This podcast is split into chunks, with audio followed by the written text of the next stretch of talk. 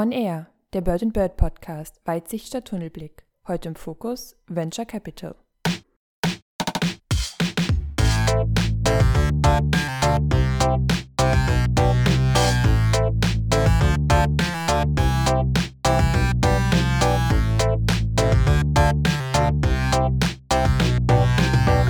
Zuhörerinnen und Zuhörer, herzlich willkommen zur heutigen Ausgabe des Bird Bird Podcasts, in dessen Rahmen wir regelmäßig aktuelle und spannende Rechtsfragen mit erfahrenen Praktikerinnen und Praktikern diskutieren. Mein Name ist Sarah Baumann und heute lernen wir Dr. Stefanie Ortmann kennen. Wir reden mit ihr über das Thema Venture Capital und am Ende erwartet euch natürlich wieder die Vogelperspektive, also unsere bzw. Stefanis persönlicher Ausblick auf die Zukunft. Hallo Stefanie, schön dich zu sehen. Hallo Sarah, freut mich auch. Äh, kurz zu dir. Du hast äh, Jura studiert in Freiburg und in England und du hast deine Doktorarbeit zu einem umwandlungsrechtlichen Thema an der Universität Münster gemacht und bist nun Partnerin bei Bird Bird. Ähm, und du berätst da vor allem deutsche und internationale Mandanten bei M&A-Transaktionen, Venture Capital Investitionen und auch bei ähm, nationalen, internationalen Reorganisationen. Und du bist Co-Kommentatorin des internationalen Gesellschaftsrechts im Backschen Online-Kommentar zum GmbH-Gesetz. Ich hoffe, das war alles richtig, was ich erzählt habe. Perfekt, alles richtig. Super. Ähm, damit die Zuhörerinnen und Zuhörer dich noch ein kleines bisschen besser kennenlernen, ist es mittlerweile fast schon äh, Tradition bei uns im Podcast und zwar das Speed Dating. Mhm. Und ich würde dir jetzt ganz kurze, knappe zehn Fragen stellen ähm, und du antwortest einfach so spontan wie möglich, okay? Gerne. Hast du Haustiere? Nein. Frühaufsteherin oder Langschläferin? Langschläferin, ganz klar. Buch, lieber Buch lesen oder lieber Film schauen? Buch lesen. Tee oder Kaffee? Hm, morgens Kaffee, um erstmal in die Gänge zu kommen, tagsüber eher Tee. Stadtleben oder Landleben? Stadt. Berge oder Meer? Meer? ja, außer ähm, vielleicht zum Skifahren. Deswegen habe ich gerade ein bisschen gezögert. Aber schon ja, eher Meer. Ja, okay. Ähm, was ist dein Sehnsuchtsort? Also ähm, ein ruhiger auf jeden Fall. Ähm, viel Natur, wenn man in der Stadt lebt. Ja. Mhm. Hast du denn einen grünen Daumen? Man sagt so. Man sagt. Also ich, ich, ich wohne ja mitten in der Stadt, ähm, habe eine große Terrasse und äh, da wächst und gedeiht so einiges, aber ehrlicherweise tue ich gar nicht viel dafür. Das ist manchmal auch das Beste, denke ich. Mhm. Ähm, früher war alles besser. Ist das richtig oder falsch? Was denkst du? Das denke ich nicht. Und eine Frage, die ich allen Gästen noch am Ende stelle, ist, wenn du oder hattest du, bevor du Jura studiert hast, als du Jura studiert hast, noch einen alternativen Karriereweg im Kopf, als Anwältin zu werden?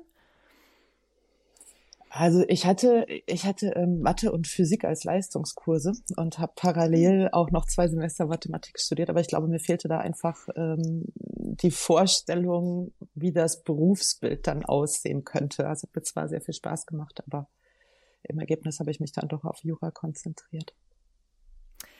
Das war's auch schon mit dem Speeddating. Vielen Dank. Ähm, dann würde ich sagen, lass uns mal mit dem Inhaltlichen weitermachen.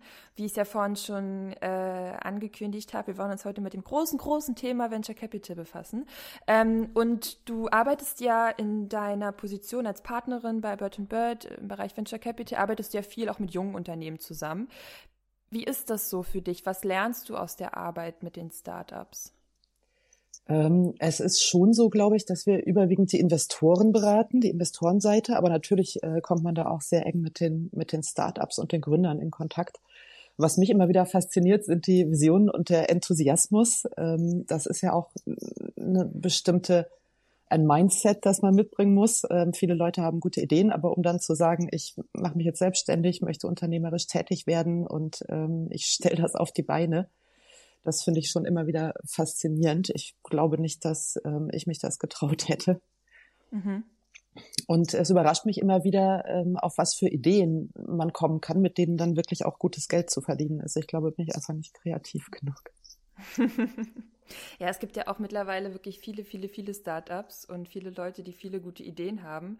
Ähm, in welche, was, was, hast du vielleicht so ein Gefühl dafür, in welche Bereiche oder Branchen Venture Capital Geber im Moment besonders gerne investieren?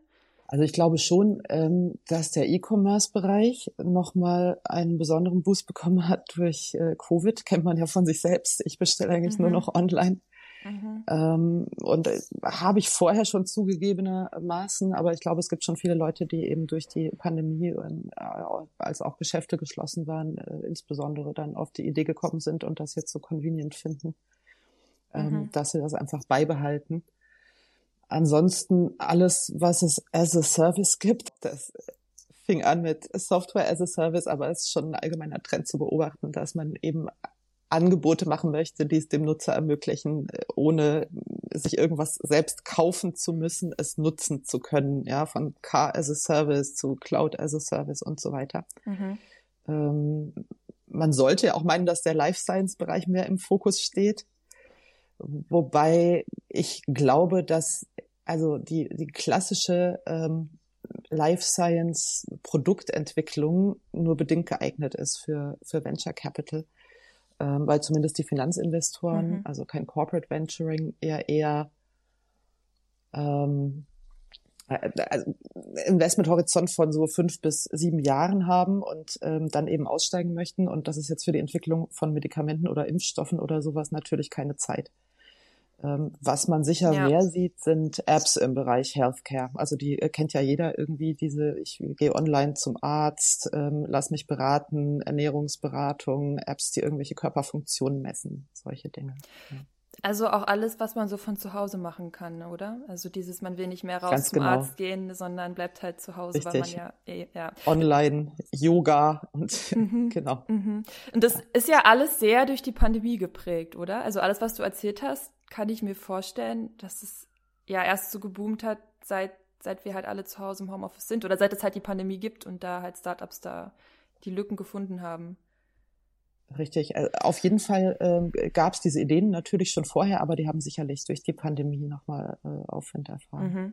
Es ist ja jetzt nun so, wir haben ja jetzt schon seit einigen Monaten ähm, eine neue Bundesregierung und ähm, wenn man sich so ein bisschen deren Koalitionsvertrag oder auch Interviews gehört hat, ist so ein bisschen deren Ziel auch, dass Deutschland führender Start-up-Standort in Europa werden soll. Was hältst du davon? Denkst du, das ist möglich überhaupt oder sind wir da viel zu spät? Mm, also es ist sicherlich immer gut, sich ambitionierte Ziele zu setzen und ähm, das ist auf jeden Fall begrüßenswert. Ich glaube auch, dass Deutschland in Europa gar nicht so schlecht dasteht. Ähm, die Frage ist natürlich, das klingt immer gut, wir möchten der führende Start-up-Standort werden. Ähm, was tut man denn genau dafür? Also ich glaube, das ist nicht so einfach. Ähm, es ist sicherlich nicht damit getan, einfach irgendwie Geld drauf zu werfen. Mhm.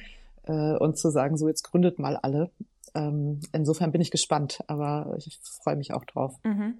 Und inwiefern profitieren jetzt vor allem die Gründer daran, davon, dass die Digitalisierung ja jetzt immer weiter voranschreitet. Und was die Bundesregierung ja auch möchte oder so ein bisschen anstrebt, ist, dass Prozesse von der Unternehmensgründung jetzt auch digitaler gestaltet werden sollen. Ähm, denkst du, das ist sinnvoll? Denkst du, da, da profitieren Gründer direkt davon? Auch da bin ich gespannt. Also es gab schon häufiger Bestrebungen, ähm, äh, zum Beispiel zu sagen, äh, wir, wir möchten die GmbH oder die UG, das sind ja so die, Verzeihung, die klassischen Rechtsformen, die ähm, Gründer erstmal nutzen, ähm, möglichst online gründen können oder das äh, vereinfachen, um im Wettbewerb der Rechtsformen und Standorte in Europa erstmal standhalten zu können. Aber bislang hat sich das eben nie durchgesetzt. Es gibt immer noch den klassischen Notartermin für die Gründung, wo man also auch wirklich physisch erscheinen muss. Der wird ja ähm, wahrscheinlich nie, nie so richtig nicht, die wird es wahrscheinlich nie so richtig nicht mehr geben, oder? Also. Ich, es würde mich sehr überraschen, mhm. sagen wir mal so. Ähm, das hat natürlich auch gute Gründe. Also das deutsche Handelsregister genießt ja auch guten Glauben, nennt man das juristisch. Das heißt, man kann sich eben einfach drauf verlassen, was drin steht. Mhm. Ähm, und die Kehrseite der Medaille ist aber, äh, dass dann natürlich auch ordentlich geprüft werden muss, wer hat was unterschrieben, ähm, wer ist überhaupt wer, Identität der Person. ähm, die da erscheinen. Und äh, der Notar hat ja auch beratende Funktion. Also es ist schon auch zum Schutz derjenigen gedacht, die eben den Notartermin wahrnehmen. Das heißt, er ist gesetzlich verpflichtet aufzuklären, äh, welche Risiken damit verbunden sind und so weiter. Ähm, und die Notarlobby ist eben einfach sehr stark in mhm. Deutschland. Mhm. Insofern würde mich das äh, wundern. Auf der anderen Seite, wenn wir jetzt von ähm, Gründern hier in Deutschland sprechen, ist das ja auch kein Riesenhindernis, zu sagen, ich, ähm, ich, ich gehe mal eben zu einem Notar, also das ist ein 30-Minuten-Termin. Ähm, weiß ich nicht, ob das jetzt eine riesige Erleichterung wäre. Ja, okay. Ähm, es ist ja auch mal schön, das dann in Person zu machen. Also es schafft ja auch nochmal so ein bisschen mehr Vertrauen oder man, die Sache wird ja auch nochmal ein bisschen anders wahrgenommen, glaube ich, wenn man dann tatsächlich auch zu einem Notar hin muss, als wenn alles nur komplett digital gestaltet wird. So auch vom. Absolut. Und man kann eben Fragen stellen, ne? Also ja. der Notar ist ja auch, ähm, sind ja sehr gute Juristen ja. und äh, haben jede Menge Erfahrung. Ja, ja, das stimmt. Und das ist äh, Gratisberatung, wenn man so will. Mhm. Was denkst du denn, was sind denn die größten Herausforderungen von Startups mit vor allem Venture Capital Gebern?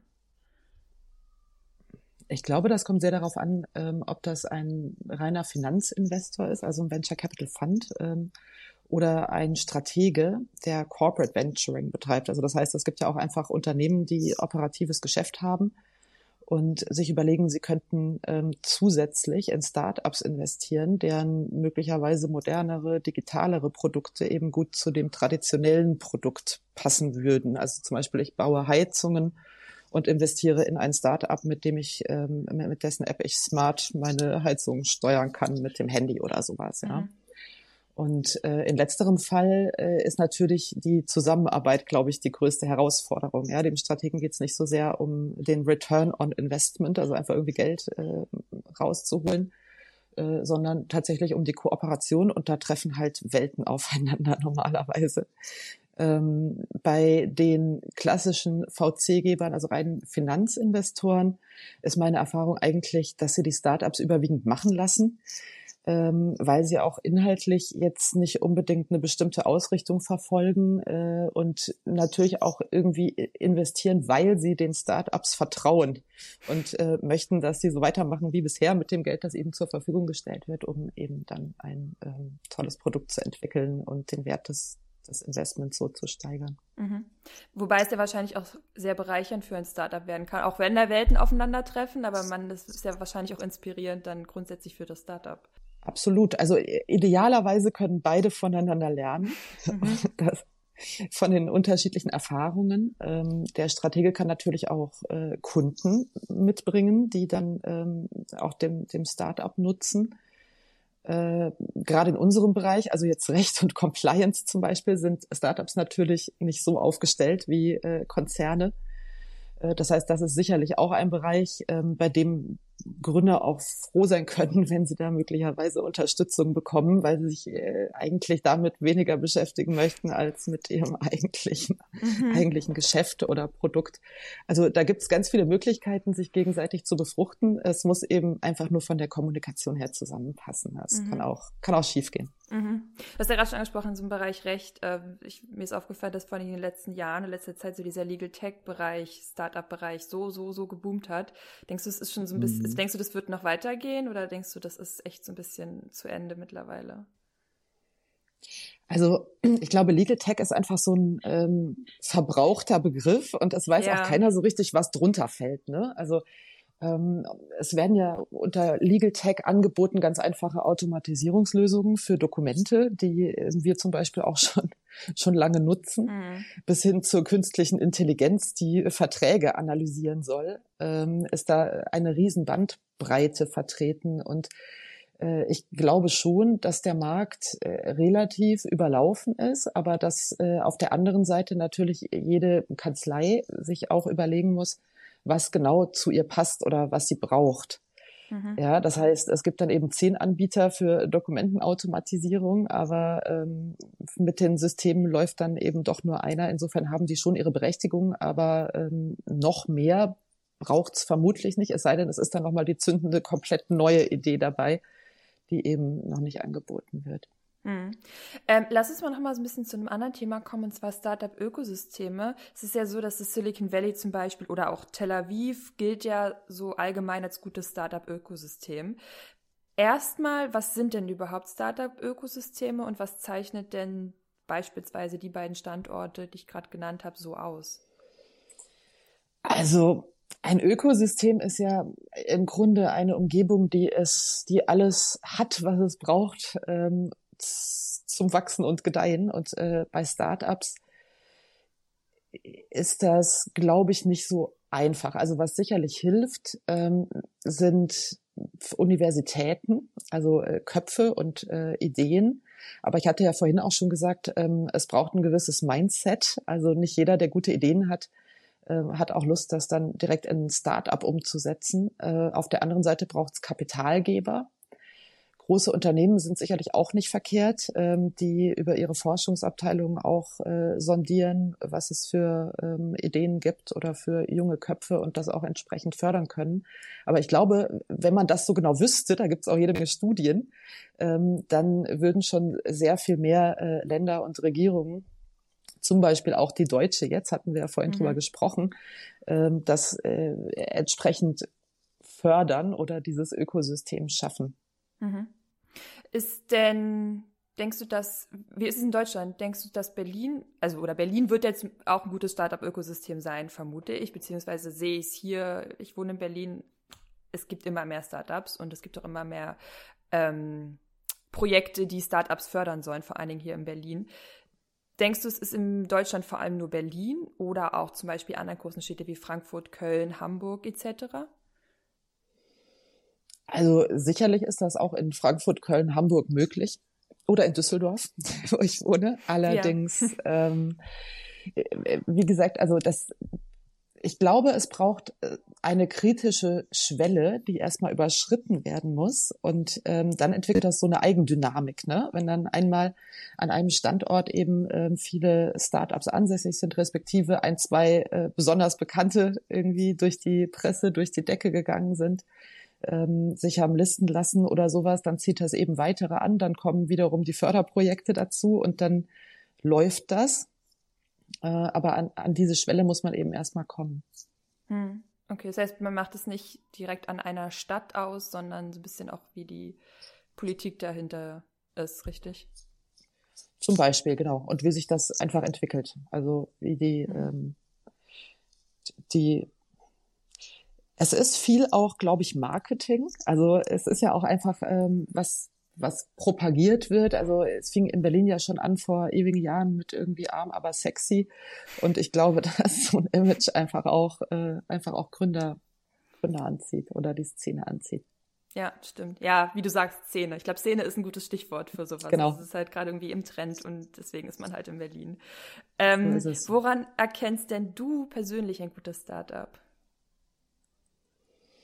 Ähm, ehrlicherweise ist das ja nicht so sehr unsere Aufgabe, ähm, mhm. sondern wenn wir Investoren beraten, dann äh, melden die sich eben bei uns und sagen, also wir haben hier, ähm, wir haben hier was im Blick und überlegen, mhm. da zu investieren, könnt ihr euch das mal anschauen. Ich hatte auch vorhin schon gesagt, dass ich mich manchmal wundere. Also mir wäre, glaube ich, das ein oder andere gute Start-up durch die Lappen gegangen, weil ich einfach nicht erkenne auf den ersten Blick, ähm, wo da jetzt genau der Mehrwert ist. Aber es läuft ähm, was ich auf jeden Fall sagen kann, ist aus Investorensicht, das Wichtigste ist das Gründungsteam oder Management-Team. Okay. Also die tollste Idee ähm, kann noch so gut sein, wenn das zugehörige Team nicht den Eindruck erweckt äh, gegenüber den Investoren, dass, ähm, dass sie das rocken wollen und eben mhm. groß machen und auf die Straße bringen. Mhm. Das ist sicher der wichtigste Erfolgsfaktor neben der eigentlichen Idee. Und da gehörst ja auch du als Anwältin dazu, richtig? So ein bisschen in dessen Team. Ähm, ich meinte jetzt eigentlich das Team im Start-up, mhm. das, äh, das dann halt die, die Idee groß machen soll. Ja, das heißt also, mhm. wenn ich jemandem Geld gebe aus Investorensicht, muss ich das Gefühl haben, ähm, dass, dass das gut angelegt ist ähm, und in guten Händen und dass derjenige daraus maximal äh, was ja, rausholt und entwickelt. Mhm, okay. Ähm, aber um nochmal zu dir als Anwältin äh, zurückzukommen, was ist denn für dich das Spannendste in dem Bereich Venture Capital und was macht dir dabei am meisten Spaß? Also es ist sicherlich, ähm, was wir vorhin schon erwähnt haben, eben, äh, dass man einfach in Berührung kommt mit äh, einer komplett anderen Szene als jetzt in den klassischen strategischen M&A-Transaktionen, die ich sonst berate, irgendwelchen Konzernen ähm, M&A oder Legal-Abteilungen. Äh, mhm. Und dass man das Gefühl hat, am Puls der Zeit eben mitzubekommen, was sich wo entwickelt und ähm, was es für, für Ideen gibt. Aber auch juristisch ähm, finde ich die Venture Capital Investments durchaus anspruchsvoll, weil es ja eben nicht ein einmaliger, ich sag mal, Kaufvertrag ist, der dann irgendwann einfach abgewickelt wird, sondern das Spannende ist natürlich die Corporate Governance, also zu regeln, äh, going forward zwischen verschiedenen Investoren, die vielleicht auch noch verschiedene Interessen haben äh, und dem Start-up und den Gründern da irgendwie so eine ausgewogene Balance zu finden, ähm, wer was entscheiden darf, äh, wo die Investoren Mitspracherechte haben, was das Start-up äh, alleine können soll und diese ganzen Themen, die sozusagen das Miteinander regeln, die finde ich sehr spannend. Ähm, das heißt ja auch, dass man viel, wenn man wenn sich jetzt vielleicht Zuhörer oder Zuhörerinnen entscheiden, auch in dem Bereich mal später juristisch zu arbeiten, es geht ja nicht nur um das Juristische, das ist natürlich auch sehr wichtig, auf jeden Fall, aber es geht ja nicht nur um das juristische Wissen, das juristische Know-how. Ich denke vor allen Dingen in deinem Bereich kommt da ja noch so viel mehr dazu. Ähm, was würdest du sagen, was sind so noch Soft Skills, die man auf jeden Fall mitbringen sollte? Äh, absolut, also man muss äh, in der Tat eben mit den verschiedensten, ähm, verschiedensten Charakteren äh, klarkommen, die teilweise, sage ich jetzt mal, also nicht herablassend klingen, aber aus unserer Brille eben nicht so professionell sind wie viele andere Mandanten. Ja, mhm. die machen das einfach zum allerersten Mal und mhm. äh, haben eine tolle Idee und äh, da muss man auch äh, entsprechenden Respekt davor haben ähm, und eben versuchen dann mit dem, was wir an den Tisch bringen können, also mit unserem Fachwissen äh, weiterzuhelfen, damit das Ganze dann ein Erfolg werden kann. Wie bist du denn da reingekommen in den, in den Bereich? Oder wann, wann hast du dich entschieden, ich möchte Venture Capital und, oder ich möchte Unternehmen beraten, was Venture Capital Themen angeht? Oder war das einfach spontan und zufällig? Das, ich komme aus dem klassischen M&A-Bereich. Also da kauft mhm. sich jemand einfach 100 Prozent äh, von an einem anderen Unternehmen oder einem Konzern oder ähm, das ganze Geschäft als, als Asset Deal. Und äh, meine Mandanten in diesem Bereich sind dann vor einigen Jahren eben nach und nach ähm, auf die Idee gekommen, dass sie jetzt auch Corporate Venturing betreiben möchten. Das hatte ich ja vorhin angesprochen. Also sich eben Startups suchen, die einfach äh, Mehrwert bringen für das eigene Geschäftsmodell. Und mhm. äh, darüber bin ich reingekommen. Die Beratung von Venture Capital Funds, also Finanzinvestoren, ist dann später dazu gekommen. Das entwickelt sich dann so, wenn man eben ähm, ja, mehr Kontakte knüpft.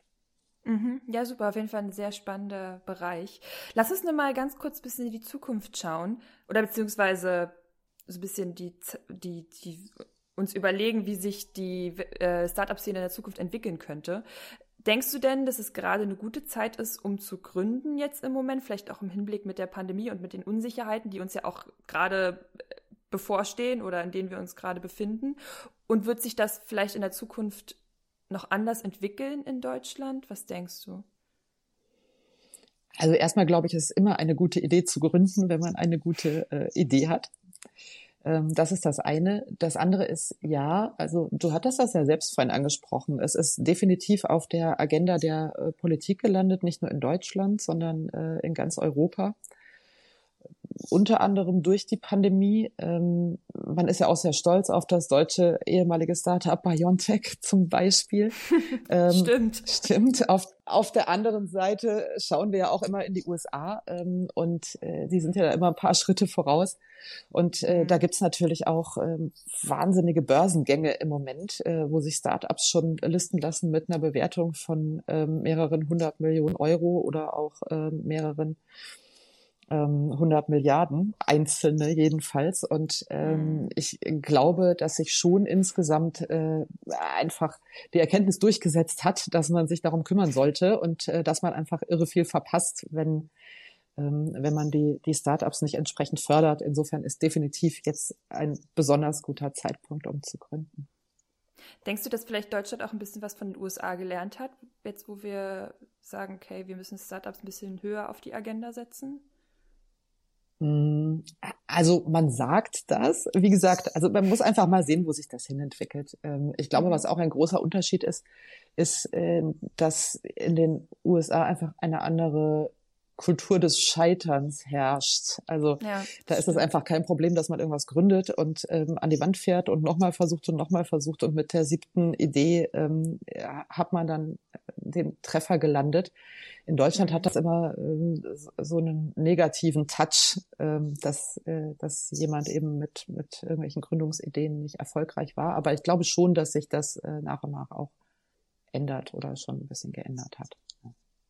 Das stimmt. Das ist ja vor allen Dingen, wenn man das vergleicht in Amerika, eher so, man gibt nicht an damit, aber man kann, also es ist schon, viele sagen, okay, ich bin hier gescheitert, aber wieder aufgestanden. Genau, I'm a survivor. Ja, genau. In Deutschland ist es ja eher andersrum. So, Gott, nicht, ich darf jetzt doch nicht erzählen, dass ich gescheitert bin.